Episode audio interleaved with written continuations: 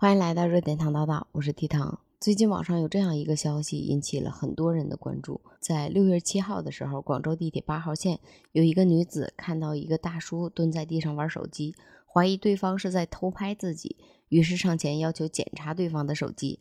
大叔为了证明清白，把手机拿出来给女子看，结果在手机中并没有发现任何偷拍的照片。本来这件事情就应该过去了，但是这名女子却在平台上发布了一条消息。他说：“那天我戴着口罩上地铁，想着没几站就不坐了，找了个拐角站着。但是还没站稳，地上一个猥琐的老头开始盯着我看，并且尝试着拿出手机对着我。这时候我已经感觉有人在偷拍我了。很快，我瞪着他，他就放下了手机。我意识到他应该没有拍什么，本来就想这样结束了，我可以忍一忍。”但是，一分钟内，我的脑子飞速运转。难道我的权益没有受到侵害，我就不用去维权了吗？非要等发生了什么事，我才能说什么吗？感觉这个猥琐老头不是第一次在作案了。如此娴熟的动作和大言不惭的表现，就有了视频里面的故事。本想，如果他拍了我任何一张照片，我都不打算放过他。重重举起的拳头还没打开，当他把这个视频发到网上之后，在网上引起了很大的热议。有的网友说，污蔑大叔、诽谤大叔、侵犯大叔的肖像权，难道就不需要负法律责任了吗？有的网友说，警惕一点没错，但是没有证据还把人家发出去，这就太坏了吧？也有的说，大叔真的没拍的情况下都没有必要道歉，还发帖，不应该吧？还有的说，这个女孩做的是有点过了，但是不希望大家对于这件事情毫无反应。还是希望大家能够警惕一点。有网友爆出来说，这个女生是四川大学新闻学院专业的研究生。在六月九号的时候，有视频爆料说这件事情警方已经介入，双方当时就已经和解了。在六月十一号的时候，《齐鲁晚报》的记者联系到了这件事情当中大叔的儿子。根据大叔的儿子介绍，说自己是昨天晚上才知道这件事情，父亲被该女子当作猥琐男发到了网上。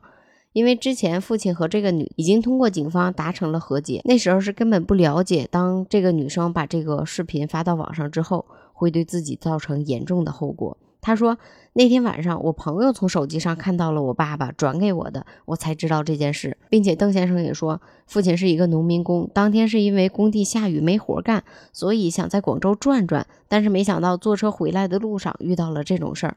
我父亲没有偷拍，当时也只是看了看手机的相册。”证明自己没偷拍了，但是这个女的还是把它发到了网上。邓先生也说，父亲今年已经六十五岁了，一辈子都老实巴交的，平时也不怎么上网，都不会用复杂的智能手机。之前打开收款用的二维码都需要自己帮忙打印。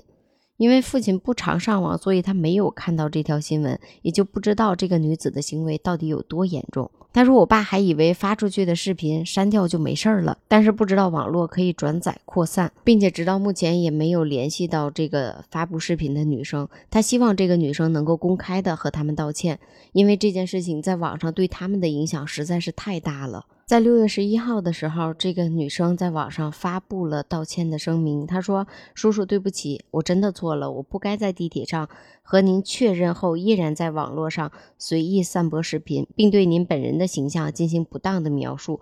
我已经深刻认识到这件事情给您和您的家人带来了严重的伤害。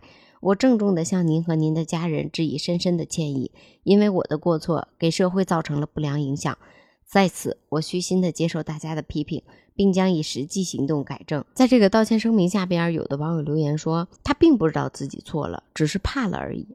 也有的网友留言说，如果起诉的话，百分之百坐牢，造谣传播非常广，并且影响巨大，肯定会坐牢。也有的说，他不已经道歉了吗？已经知道错了，难道非要开除学籍、坐牢你们才满意吗？也有网友回复他说，他就读的是新闻系研究生。请问，如新闻报道都如他这样的行为的话，那么以后进入新闻行业，后果你能想象得到吗？根据齐鲁一点的报道，在六月十一号的时候，邓先生陪同父亲去了广州陆江站派出所报警。当天下午，这名女子也从东莞赶到了广州陆江站派出所，与邓先生一家进行沟通协商。邓先生说，在派出所的时候，他一直在哭，在那哭了一下午，我们看着都好难受。邓先生说。这个女子介绍说，她哭着说学校里边准备开除她了，希望能够取得邓先生和父亲的谅解。她说她也是一名大学生，我们也是农民工，她的文化水平比我们高，犯了错，我们应该给她一次机会。她考上大学不容易，希望学校不要开除她。邓先生说自己家里边只需要他能够在网上公开道歉就行，并不想让他退学或者赔偿。有好多律师联系我们说可以免费帮我们起诉，但是我觉得我不想再起诉他了。我们跟他说了，只要道歉，我们还会原谅他，给他一次机会。六月十二号，根据环球网的报道，有记者今天从四川大学了解到，学校对此事高度重视，已经密切的联系当地的警方以及当事学生了解情况，将按照程序依法依规处理。那么这名女生可能会面临怎样的处分呢？根据大河报的报道，有记者查阅了四川大学学生纪律处分暂行条例，里面有这样一条：该条例第十四条第九项规定，威逼、恐吓、侮辱、诽谤他人。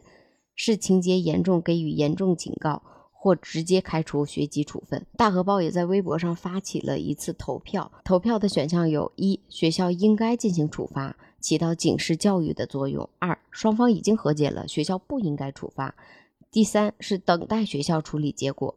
截止到六月十二号中午十二点的时候，共有六千零五十六人参与了投票。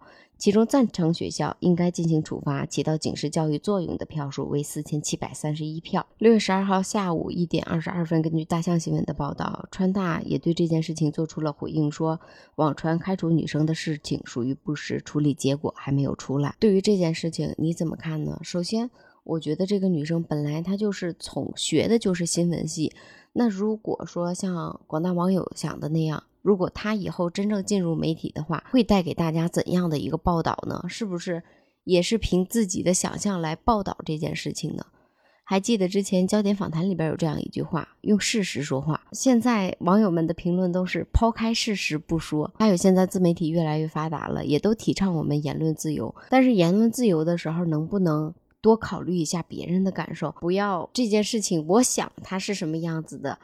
它就是什么样子的。如果它不朝着我想象的那个方向发展，或者它没有做到我想象的那个样子，它就是错的。还有现在自媒体上发的视频，真的只是一小部分，我们看不到前因，看不到后果，只能从这一小部分中提取自己看到的一些东西，肯定会引来大家各种各样的猜测。希望以后自媒体能够全方位的来报道一件事情，而不是。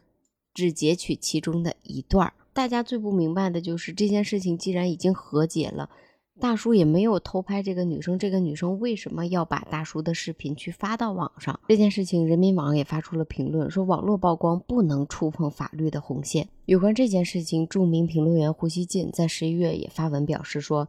看到大家继续痛批那个女生，非常的理解这样的愤怒。不过，我还是觉得舆论应该接受他的道歉。涉事大叔和他儿子选择原谅，展现了宽容。我们大家应当采取邓先生相同的态度。正如邓先生所说，他毕竟还是个学生，这次犯错对他冲击很大，足以成为他重大的教训。在人生这种时候，通常都会懊悔的。在这种情况下，舆论场应该一起给这名女生一个机会。人总有犯错的时候，尤其是年轻人，做人可以说是一生的学习。这件事情值得庆幸的就是，它没有造成很严重的后果，没有像粉头发女生那样，没有像在学校里边被撞去世的孩子的母亲一样，没有通过网暴造成很严重的后果。但是如果这件事情当时女生没有配任何的话，只是说地铁上发现了一个猥琐大叔偷拍我，网友们又会怎么评论呢？想起二零二零年的一个案子，一个女生在取快递的时候被人偷拍视频发到了网上，捏造与快递员有多次不正当的性关系，包括伪造的微信聊天记录、捏造赴约途中还有约会现场这些视频和图片。这件事情发生之后，从二零二零年八月份到十二月份，总共浏览量是四点七亿，讨论人数是五点八万人次。最后，这件事情经过法院的审理，认为被告人郎某和何某某行为均已构成诽谤罪。因为其犯罪行为对象选择的随机性，造成不特定公众恐慌和社会安全感、秩序感下降。诽谤信息在网上大范围的流传，对网络公共秩序造成了很大的冲击，严重危害社会秩序。综合案情，并考虑到两被告人均有自首、自愿、认罪、认罚、赔偿等从宽处理情节，且系初犯，法院以诽谤罪判处郎某某、何某某有期徒刑一年，缓期两年。我们遇到这种事情的时候，不是。应该是他是什么样的学历就应该宽大处理，或者他有什么样的未来就应该宽大处理，而是人人平等。既然这件事情发生了，那就应该采取公平公正的态度。因为如果只是一个道歉、一个悔过就能带过的话，那么以后我们身边真正的安全感在哪里呢？是不是每个人都可能成为下一个被造谣的人呢？还有这件事情如果处理过轻的话。以后犯罪成本是不是会更低呢？会不会有更多的人为了流量而编造身边无辜人的谣言呢？郭德纲单口相声里边有这样一句话：串闲话，为了让你觉得这件事情更真实，所以他会加上自己想象的东西。对于这件事情你怎么看呢？欢迎评论区里面留言。好了，我是 T 糖，我们下期再见，拜拜。